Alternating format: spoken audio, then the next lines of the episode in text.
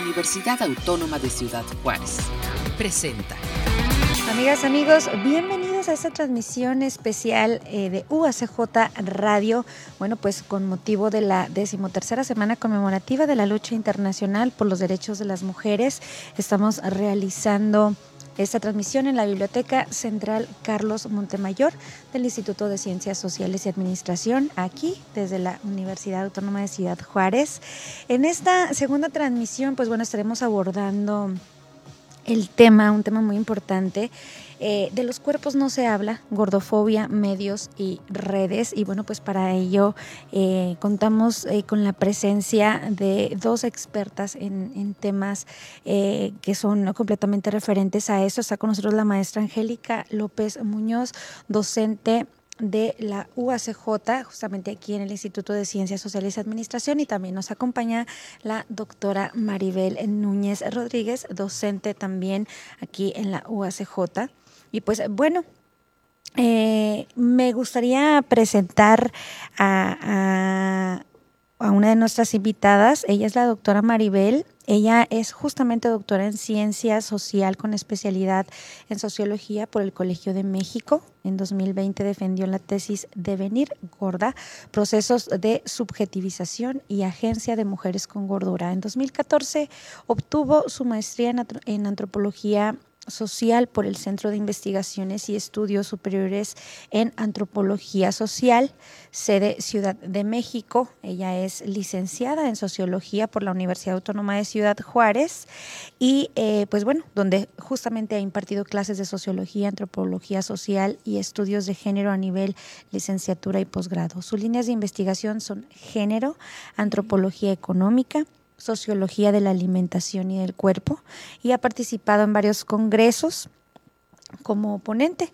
También, bueno, pues cuenta con publicaciones en compilaciones y revistas nacionales e internacionales, entre las que se encuentran la medicalización de la gordura, un abordaje histórico y de género en torno a las corporalidades gordas en México en el 2020. El género de la deuda, circulación de la deuda social entre mujeres de Ciudad Juárez, México en 2015 en revista Antípoda Bogotá de Bogotá y Feminismos al Borde, Ciudad Juárez y La pesadilla del feminismo hegemónico en 2011, el libro colectivo Feminismos y poscolonialidad.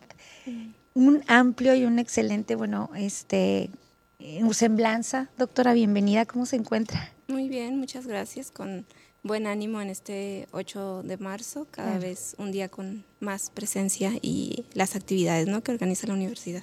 Claro, y muy pertinente, bueno, pues recibirla esta, esta mañana aquí en UACJ Radio para abordar este tema también se encuentra con nosotros la maestra Angélica López Muñoz, como ya adelantábamos, ella, es, ella cuenta con la licenciatura en Educación y Maestría en Estudios Interdisciplinarios de Género por la UACJ, con mención honorífica, maestra. Y bueno, pues actualmente investigadora del Instituto Municipal de las Mujeres en Ciudad Juárez, eh, catedrática del Centro Chihuahuense de Estudios de Posgrados Campus Juárez, Centro de Investigación y Docencia Campus Juárez y Universidad Autónoma de Ciudad Juárez e Instituto Estatal de Seguridad Pública.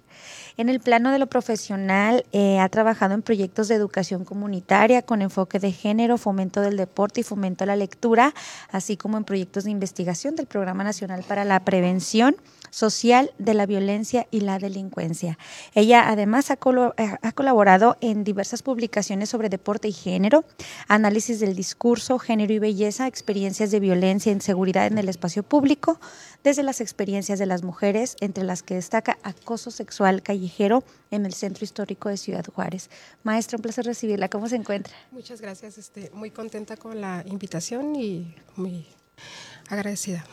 Bien, es un placer recibirla, recibirlas a ambas. Justamente, pues bueno, en, en, el marco, en esta, en esta conmemoración y abordando temas eh, de impacto eh, actuales en la sociedad y, sobre todo importantes eh, de investigar eh, desde sus áreas, ¿no? cada una desde sus áreas y su conocimiento.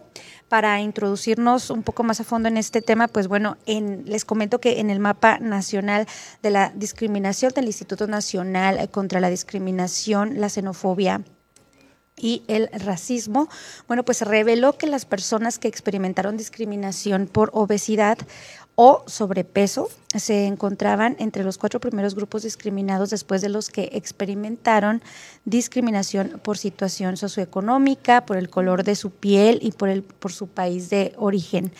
Eh, y luego, eh, según el revelamiento que realizó también el INADI, eh, los resultados aseveran que la discriminación por obesidad sobre y sobrepeso ha cobrado aún mayor importancia en las motivaciones discriminatorias, ubicándose ahora en el tercer lugar eh, dentro de los tipos de discriminación experimentados luego del racismo estructural y la discriminación por características estéticas. Esto es importante pues mencionarlo como introducción de, de, cómo está impactando actualmente este, este problema social. Me gustaría empezar con la maestra Angélica esta mesa.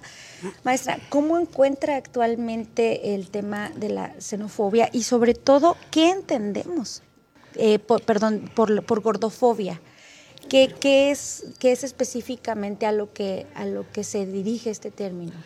Bueno, la gordafobia es esta aversión que tenemos las personas o que pueden llegar a tener las sociedades a, los cuerpos gordos y a los cuerpos grandes, por considerarlos enfermos o por considerarlos, este, por adjudicarles algunos estereotipos asociados a la, a la enfermedad, a la pereza y a la falta, a la falta de estima o de cariño, de cariño o de amor propio.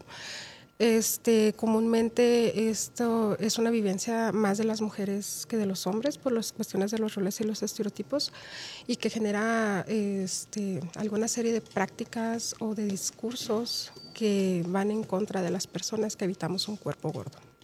Bien, desde su perspectiva, doctora, ¿qué entendemos por el mismo término? Pues es una, obviamente una forma ¿no? de, de discriminación, una práctica de exclusión eh, social que tiene un sustento, ¿no? Obviamente en, en, las bases sociales, pero también es, em, está sumamente naturalizada y eso también dificulta un poco su exposición y su denuncia.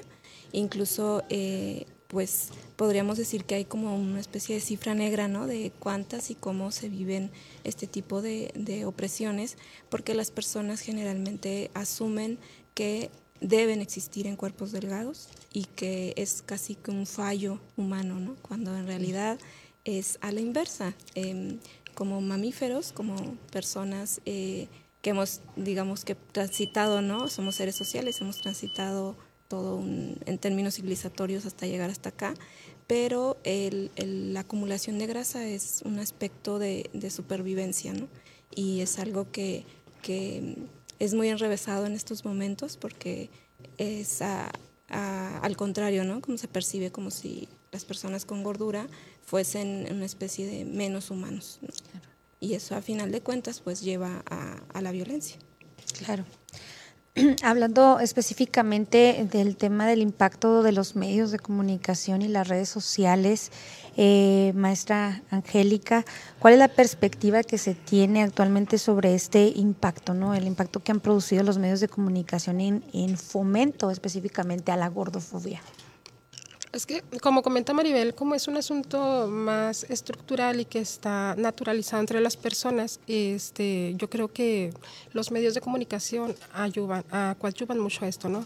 De tal manera que cuando vemos, no sé, imágenes en la televisión, películas, publicidad eh, y todos estos medios informativos, siempre vamos a encontrar cuerpos delgados. Y cuando viene un cuerpo gordo y se nos presenta, pues es una especie de shock, ¿no? Entonces, yo creo que ahorita los medios de comunicación están en este tránsito a mostrar una diversidad corporal. Sin embargo, este tránsito ha sido como muy chocante para muchas personas en la sociedad porque tenemos tan normalizado el asunto de la delgadez que creemos que está mal que nos pongan personas con algún tipo de diversidad corporal en las imágenes que comúnmente nos habitan o vemos, ¿no? Entonces, este, yo creo que hay un, que si estamos en un tránsito, a reserva que Mariel piense lo contrario, este, sin embargo, este tránsito, pues como cualquier otro cambio de paradigma, puede llegar a ser chocante para muchas personas. Desde el aspecto social, desde el aspecto de la sociología, eh, doctora, eh, ¿Cómo puede, y específicamente hablando de, las mujeres, cómo afecta la, perspectiva de, las mujeres en cuanto al, impacto que tienen las redes o los medios en general?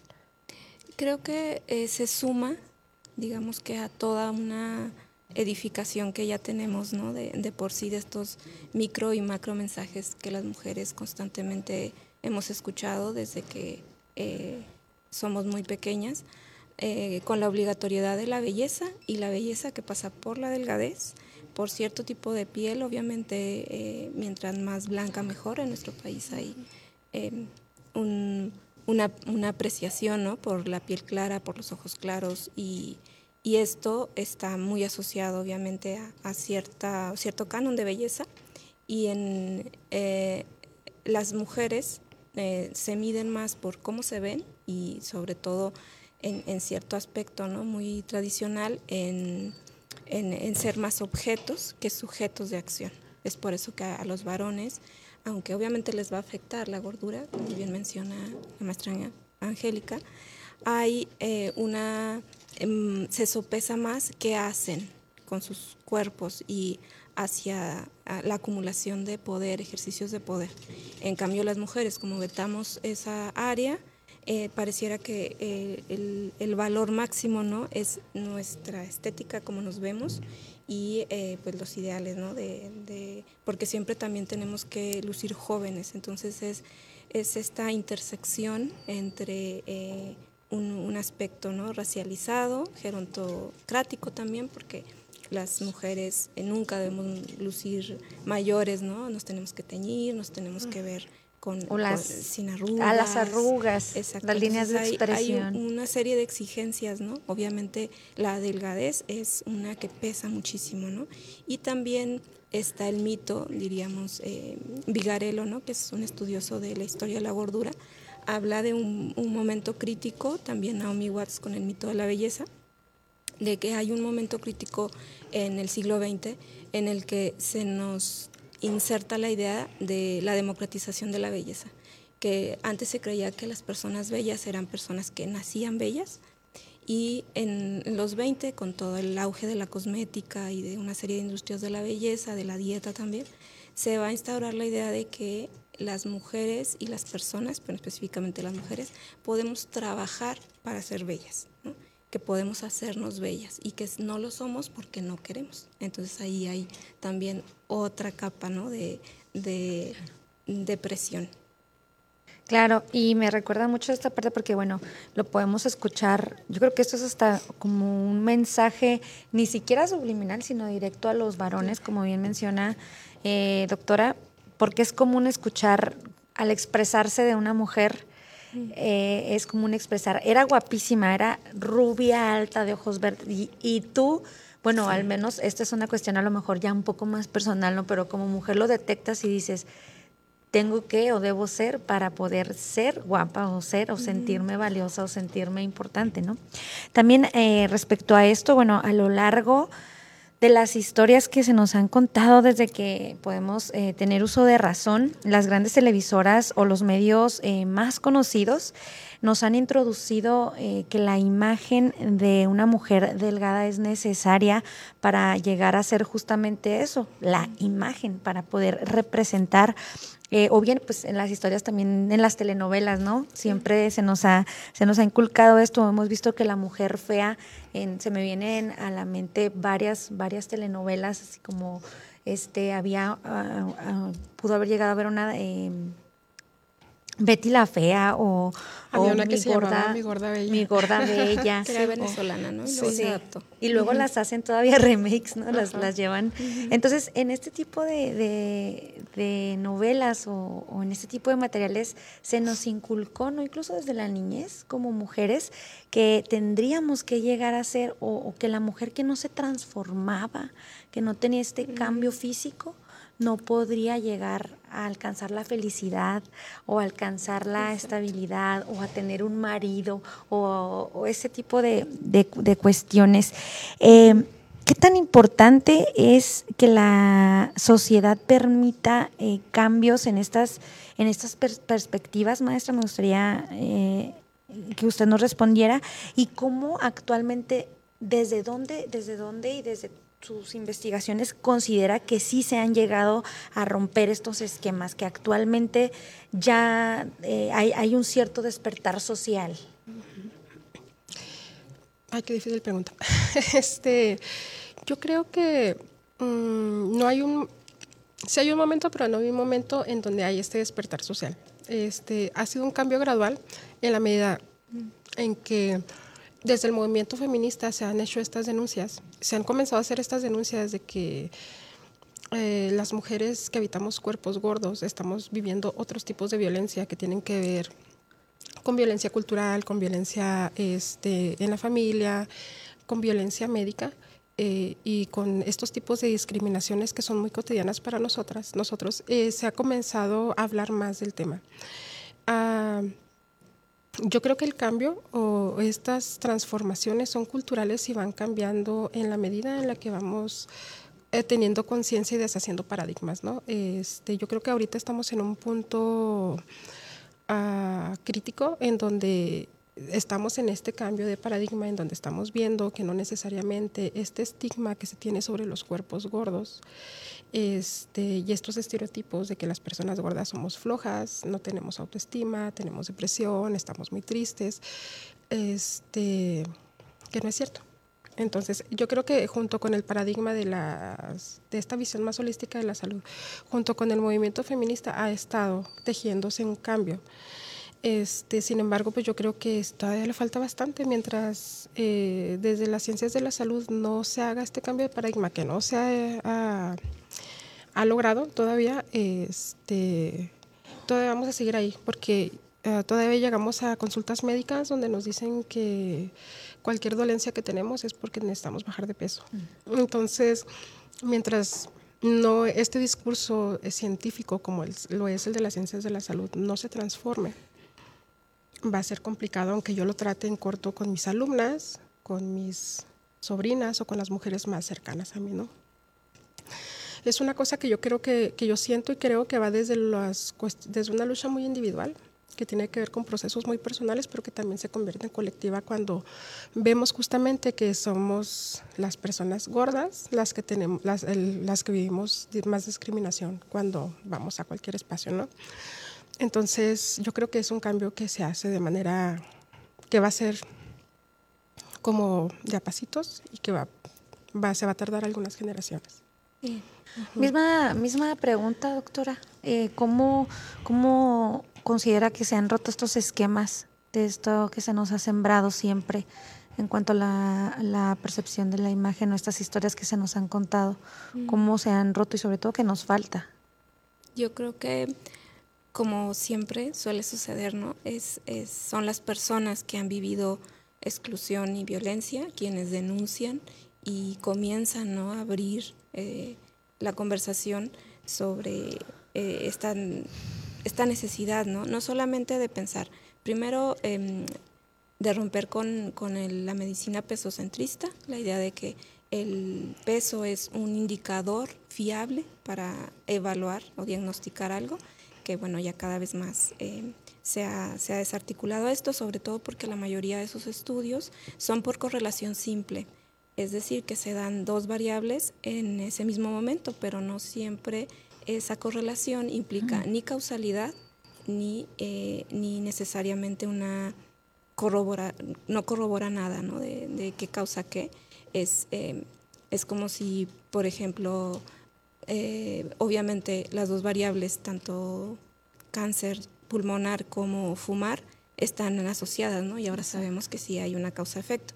Pero es como si de pronto lo que tratáramos para curar el cáncer fuera los dientes amarillos y estuviéramos todo el tiempo concentrados incluso en cambiarnos los dientes, en exigirle a los demás que tuvieran los dientes blancos para que no se enfermaran de cáncer. No tiene que ver una cosa con la otra, es, es una correlación espuria, ¿no? es más bien una consecuencia. El, eh, aunque es una analogía que ahí medio apretada, eh, la quiero llevar porque mucha gente sigue argumentando bajo la idea de es que es por su salud. Claro.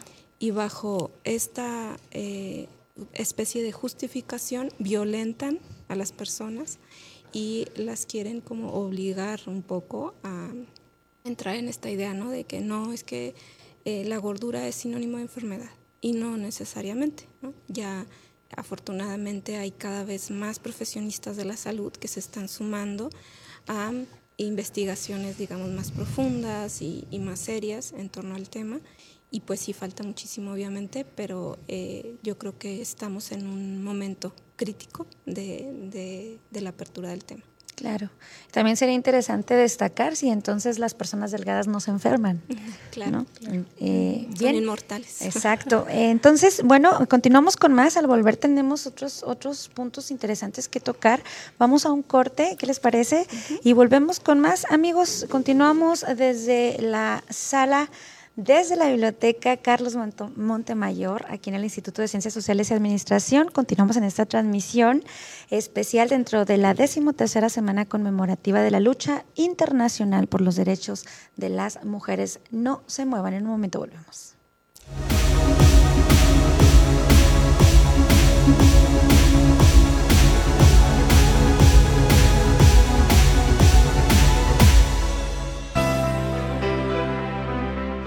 Las mujeres nos unimos en este día para recordar una tradición de no menos de 90 años de lucha en pro de la igualdad, la justicia, la paz y el desarrollo.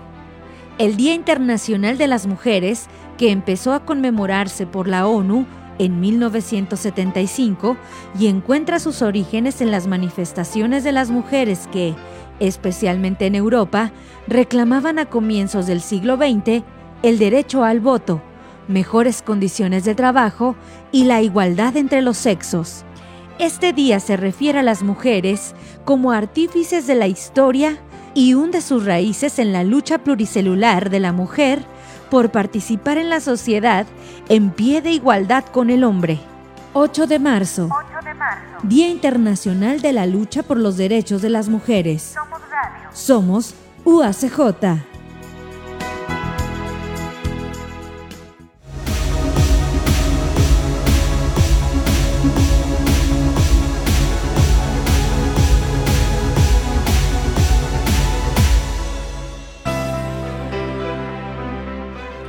Quieres apoyar el Día Internacional de la Lucha por los Derechos de las Mujeres, es importante difundir las iniciativas que buscan visibilizar los problemas que enfrentamos las mujeres y las propuestas para resolverlos. Ayuda a que otras personas entiendan la causa de este día. Explica cuál es la verdadera causa del 8 de marzo. Apoya el activismo que promueve la igualdad de género no solo hoy, pero el 8 de marzo es buena fecha para empezar a conocer y formar parte del cambio. 8 de marzo. Día Internacional de la Lucha por los Derechos de las Mujeres. Somos UACJ.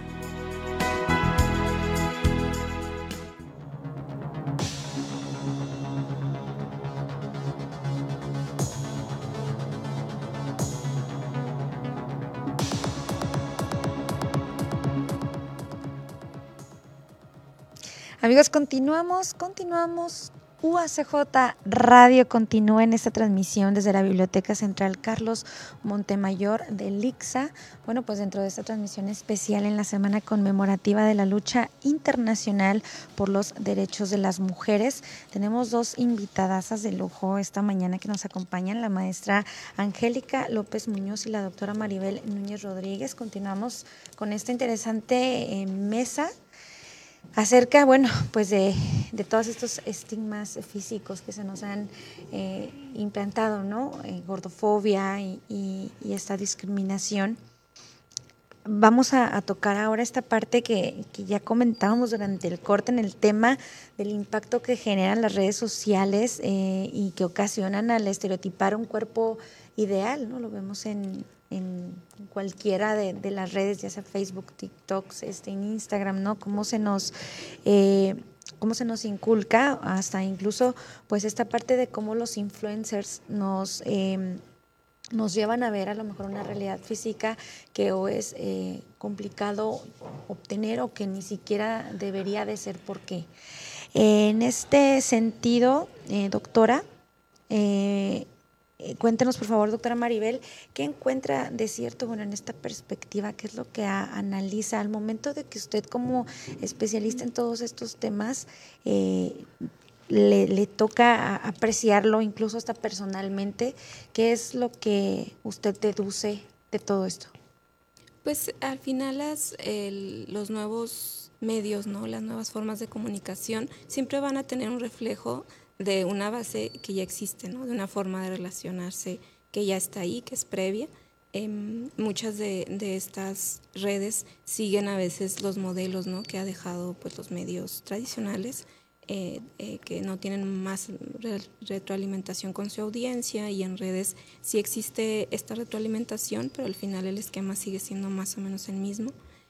Em, aunque creo que la, la, ruptura es que hay muchas personas también promoviendo otro, otro discurso, hay, eh, si uno se pone en la búsqueda obviamente, muchísimos eh, canales y perfiles de nutriólogas. Eh, casi siempre nutriólogas, no he conocido ningún nutriólogo de salud de todas las tallas, no sé si hay, la verdad, seguramente por ahí habrá, pero ya hay una red fuerte de, profesionistas, profesionales de la salud trabajando en torno al, tema de salud de todas las tallas, eh, Raquel Obatón, la ginecóloga, la, la, doctora Mariana Robles, que es muy interesante su perspectiva desde la ginecología feminista y hablando justo, ¿no? Porque luego una que está en las ciencias sociales es como, no, tú no puedes, eh, o no, no, es la autoridad, ¿no? Eh, científica para, para hablar del tema, aunque obviamente en, en nuestra área de expertise sería eh, cómo se sufre esto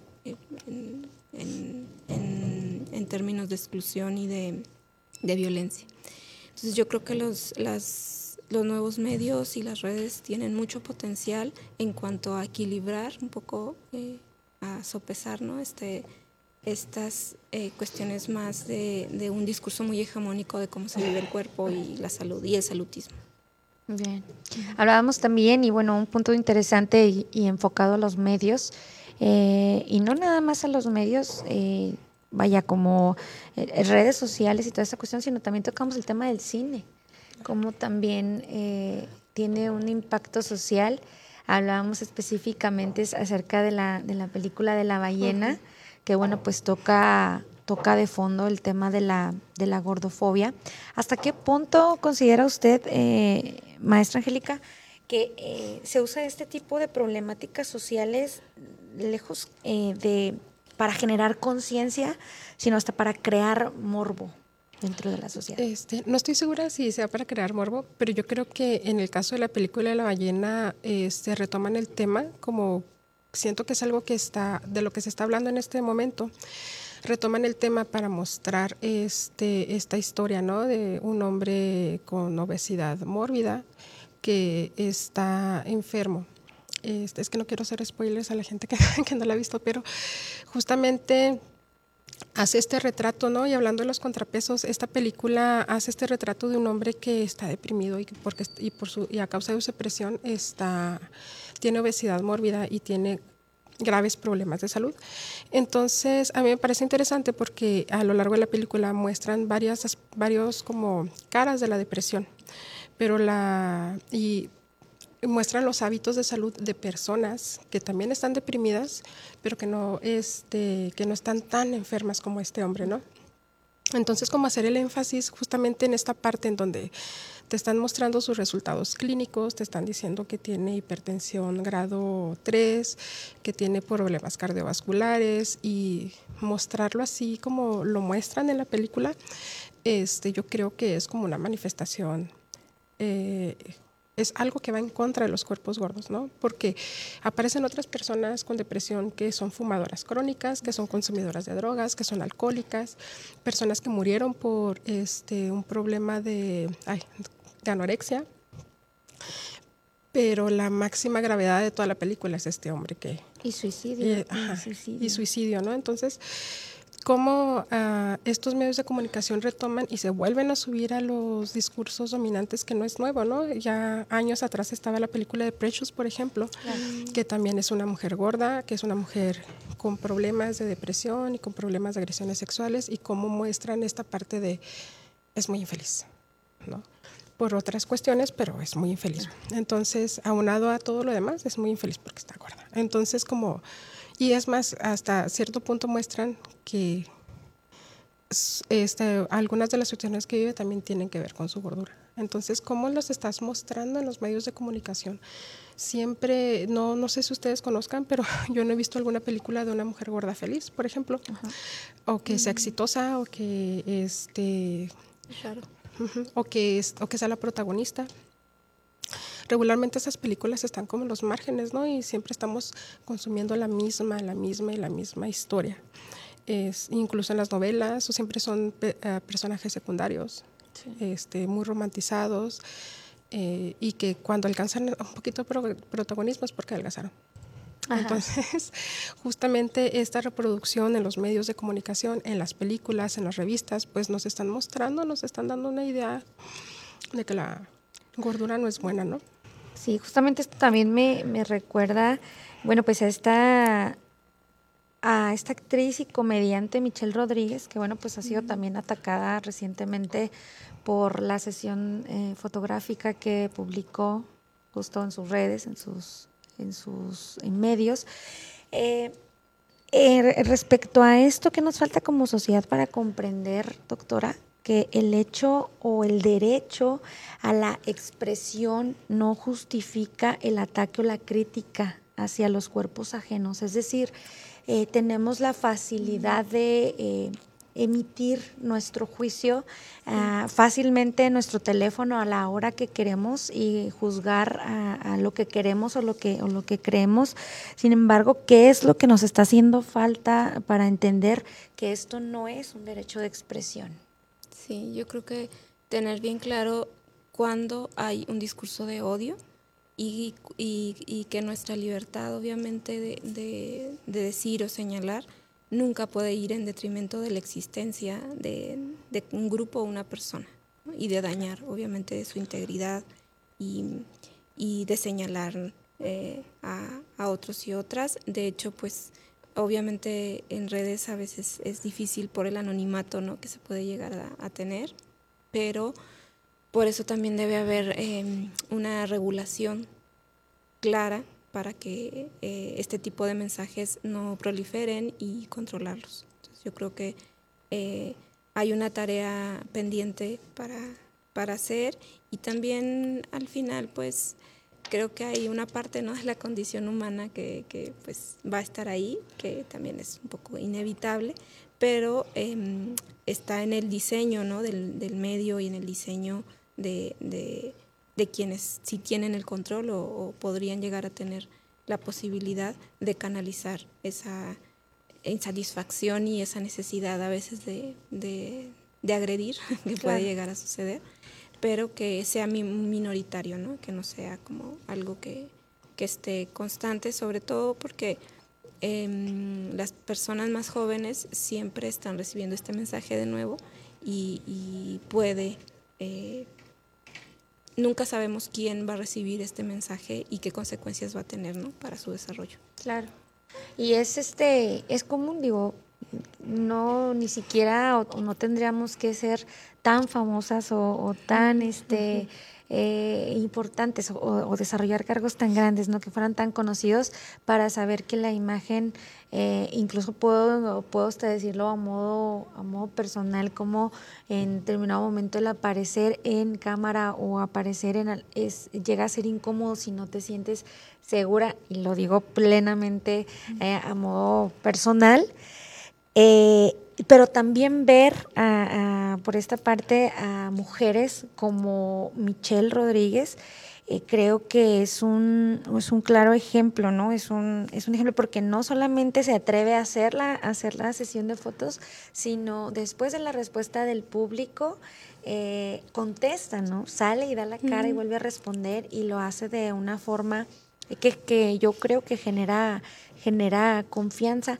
¿Cuál, cuál entonces, maestra Angélica, consideras que, que puede llegar a ser este el impacto en, en, en, las mujeres y qué es lo que crees que viene después de esto, desde tu, desde tu área? Para que las mujeres nos motivemos a confiar más o que las mujeres que se nos ha juzgado por nuestro aspecto físico nos motivemos a confiar y a salir y a levantar la voz? Bueno, este, si bien yo creo que el trabajo individual es como muy importante, yo creo que también como colectividad tenemos la gran tarea entre las mujeres, pero también entre los eh, entre las mujeres, pero también están incluidos los hombres de justamente cómo se llama el, el título de esta, de esta conversación, ¿no? De los cuerpos no se habla.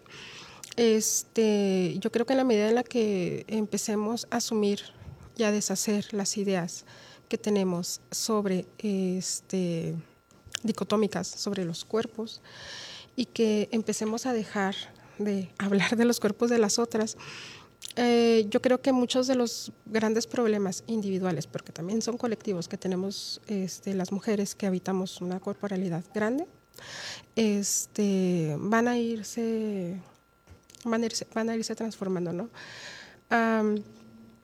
también creo que este, la conversación es muy importante en el sentido de que qué bueno que Michelle salió y hizo, e hizo este, este pronunciamiento porque estamos dejando algo sobre la mesa para conversar, ¿no? Este, sin embargo, también considero que el trabajo que nos toca hacer también es con las más jóvenes, sobre todo los comentarios que hacemos. No sé ustedes, pero yo regularmente cuando estoy en mesas de convivencia cotidiana con mujeres de la familia o con mujeres que no están como en estos medios o en estos ámbitos, es regularmente siempre se está hablando de la dieta y del cuerpo de las otras, ¿no? Y, e ir cambiando como estas dinámicas yo creo que va a ser muy importante para las más pequeñas, ¿no? Entonces, nada más es como la invitación. Y lo hablo desde lo personal, desde una persona que siempre ha sido gorda. Es estar escuchando constantemente comentarios sobre tu cuerpo afecta. Eh, y afecta de muchas maneras, no nada más en la cuestión... Ah, psicológica, si quieres, o la autoestima, ¿no? Si no te afectan los hábitos alimenticios, en cómo te proyectas, en cómo te mueves, qué, decides hacer, qué no decides hacer. En la seguridad. En la seguridad, sobre todo, ajá. Y, eh, pero en la medida en la que vas encontrándote con otros discursos que te dicen esto no es, este, no es necesariamente como te lo han dicho, y vas revisando tu propia historia, te vas dando cuenta que esto que te contaron no tiene nada que ver con lo que estás viviendo y que tal y te vas y que tal vez la historia de las otras también coincide con la tuya, ¿no? Entonces yo creo que es una invitación a, vamos a, a, a revisar a revisar y a cuestionarnos lo que estamos diciendo y cómo lo estamos diciendo, ¿no? Desde la casa. Desde la casa, desde la casa, pero también es una eh, obligación o un compromiso colectivo. Claro, este, sí, es un, compromiso colectivo, no nada más en la casa se solucionan los problemas estructurales, no, también se hacen en otros ambientes, en otros aspectos. sí. sí, sí, yo también coincido contigo en que estamos muy, muy, muy habituadas a que la conversación gire mucho en cómo lucimos de nuevo, ¿no? No en lo que somos capaces de hacer. Si nos damos cuenta, los halagos que se le hacen a las niñas muy temprano son muy diferentes a los que se le hacen a los niños y casi siempre se, se centran sobre la apariencia. Entonces, es tratar incluso como un ejercicio, incluso mental, intelectual, buscar adjetivos que no vayan en torno al cuerpo, ¿no? Porque siempre ves a una mujer, qué guapa te ves, incluso aunque sea parece que es positivo, ¿no? Eh, nunca sabes qué estás fomentando en esa persona, ¿no? Es, puedes estarte destruyendo con la dieta más restrictiva del mundo, con hábitos terribles, pero felicitas a las personas porque bajaron de peso, porque están en un círculo, ¿no? De destrucción posiblemente, y tu comentario positivo, aunque es positivo, al final solamente está profundizando ya una crisis, ¿no? Algo más agudo. Entonces habría que ser capaces ¿no? de, virar, ¿no? ¿Qué le decimos a, los varones, por ejemplo? Siempre que hay una diferencia hay eh, entre, en el trato es porque eh, radica ahí una desigualdad de género eh, importante, ¿no? Entonces, tratar de, cambiar nuestra perspectiva y reorientar qué, premiamos y qué fomentamos, ¿no? En, las personas. Claro. Viene como conclusión y ya pues, prácticamente en la recta final de esta mesa, y como que haciendo una, una, pues una englobación de, los temas que hemos abarcado. ¿En qué momento, eh, doctora, me gustaría iniciar con usted, en qué momento se difiere entre la lucha contra la obesidad y la discriminación o gordofobia. Es decir, cómo diferenciar como sociedad estos conceptos. ¿En qué momento estamos eh, realmente, digo, existe también este el Día Internacional de, de, la Obesidad o contra la obesidad y ese tipo de cuestiones? ¿En qué momento sí es una cuestión eh, de salud o en qué momento puede llegar a, ser una cuestión de salud y en qué momento estamos eh, ejerciendo discriminación o gordofobia?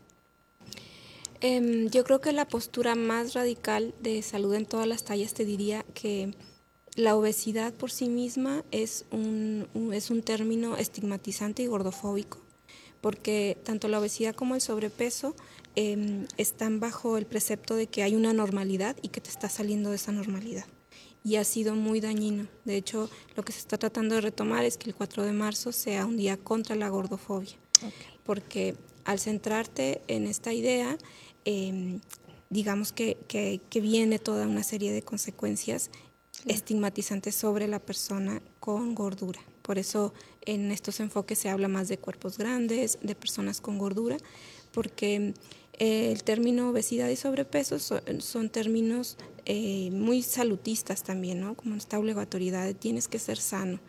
Y no existen personas totalmente sanas, de hecho en muy pocas ocasiones de tu vida tienes una salud total, ¿no? Siempre mínimo tienes una caries o una inflamación o algo por dentro que no sabes ni cómo está, pero la gordura es un fallo casi, ¿no? Entonces, eh, obviamente creo yo que lo que hay que hacer es fomentar la salud y hábitos saludables. Eso no necesariamente se va a traducir en personas más delgadas. Puede suceder, puede no suceder. Si tú te mueves con placer, haces ejercicio, duermes tus horas, eh, tienes una vida equilibrada, consumes alimentos que disfrutas y que además también hay que reconocer que no siempre son accesibles ni baratos, ¿no? Tener una alimentación que conocemos, ¿no? Que ahí sería otro, otro tema.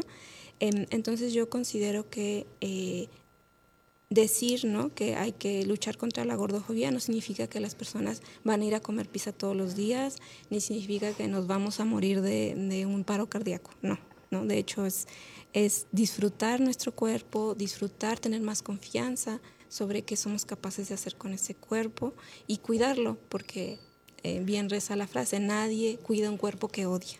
Entonces, en la medida en que podamos tener más respeto para saber que existen, que los cuerpos humanos se pueden presentar en diversas formas y tamaños, entonces vamos a poder cuidar y fomentar esa salud desde un marco de respeto a esa existencia diversa y no la necesidad de que los cuerpos se normen a una estructura, ¿no? que se acaten y pierdan salud tratando de conseguir una especie de número que se supone que va a mostrar salud. Entonces, bueno, realmente eh, aprecio que es, es una cuestión más de cómo te sientes físicamente o de cuidar cómo te sientes y de preocuparte por el cómo te ves. Claro, este justamente era lo que estaba pensando en comentar, ¿no? Hace poquito estaba escuchando a Raquel Obatón en un podcast y justamente ella decía eso, ¿no? si tú eres una persona gorda, pero que se alimenta bien, pero que va a terapia, hace ejercicio, tiene una vida social activa, duerme sus horas, hace meditación, no sé, como que tiene todos estos otros indicadores de que este, cuida, se cuida. ¿Vas a decir que no tiene buena salud solamente por que se ve gorda? Entonces, yo creo que también es mucho el transitar de estos modelos de salud a cuestiones físicas, a indicadores de, este, no sé, de colesterol, de triglicéridos, de esto, y transitar también a pensar que, bueno, este es uno de los aspectos de tu salud, pero ¿cómo están los otros? ¿Sabes? Entonces, regularmente cuando una persona este, es diagnosticada con una cuestión de salud física, está asociada también a cuestiones emocionales, ¿no? Entonces, ah, así como experiencia personal, cuando yo tuve, cuando a mí me diagnostican la hipertensión es porque estaba pasando, acaba de terminar por un proceso emocional de estrés muy fuerte. Y obviamente eso no se puede desvincular. Entonces, cuando empiezas a tener este, esta noción de que la salud no nada más es lo que te indican los estudios médicos, sino que es un es algo más holístico y más integral, también vamos a empezar a cambiar de paradigma, ¿no? Entonces, ¿de qué te sirve habitar un cuerpo delgado con hábitos alimenticios terribles y, este, y sin dormir bien y sin tener como estos otros indicadores de salud, ¿no? eso es importante. O incluso teniendo quizá los hábitos, los hábitos correctos, pero la cuestión de porque mencionaste una palabra muy interesante, maestra, que es la cuestión del estrés que te puede llegar a generar el, y más en la vida apresurada, eh, cuando tienes encima quizá la familia, el trabajo, el estudio, y todavía saber que debes de o verte bien o debes de comer bien, esto es esto agrega estrés, o sea, esto es perjudicial porque no alcancé a comer a mi hora o comí lo que me encontré y no debería, o sea, no debería de ser en ese sentido algo que nos, que nos hiciera sentir menos valiosas o que nos, nos hiciera sentir mal, simplemente. Yo creo que el tema ya tenemos que, hacer corte. Eh, el tema da para mucho más. Esperamos que después podamos contar nuevamente con la presencia de ustedes para poder seguir abarcando, abarcando este tema. Agradecemos mucho la presencia, doctora Maribel Núñez, que nos, bueno, agradecemos mucho que nos haya acompañado en esta mesa. A ustedes, muchas gracias por la invitación y, por, por, seguir abriendo brecha ¿no? sobre estos temas. Y muchísimas gracias también, maestra. Muchas gracias. Muchas gracias por, la invitación.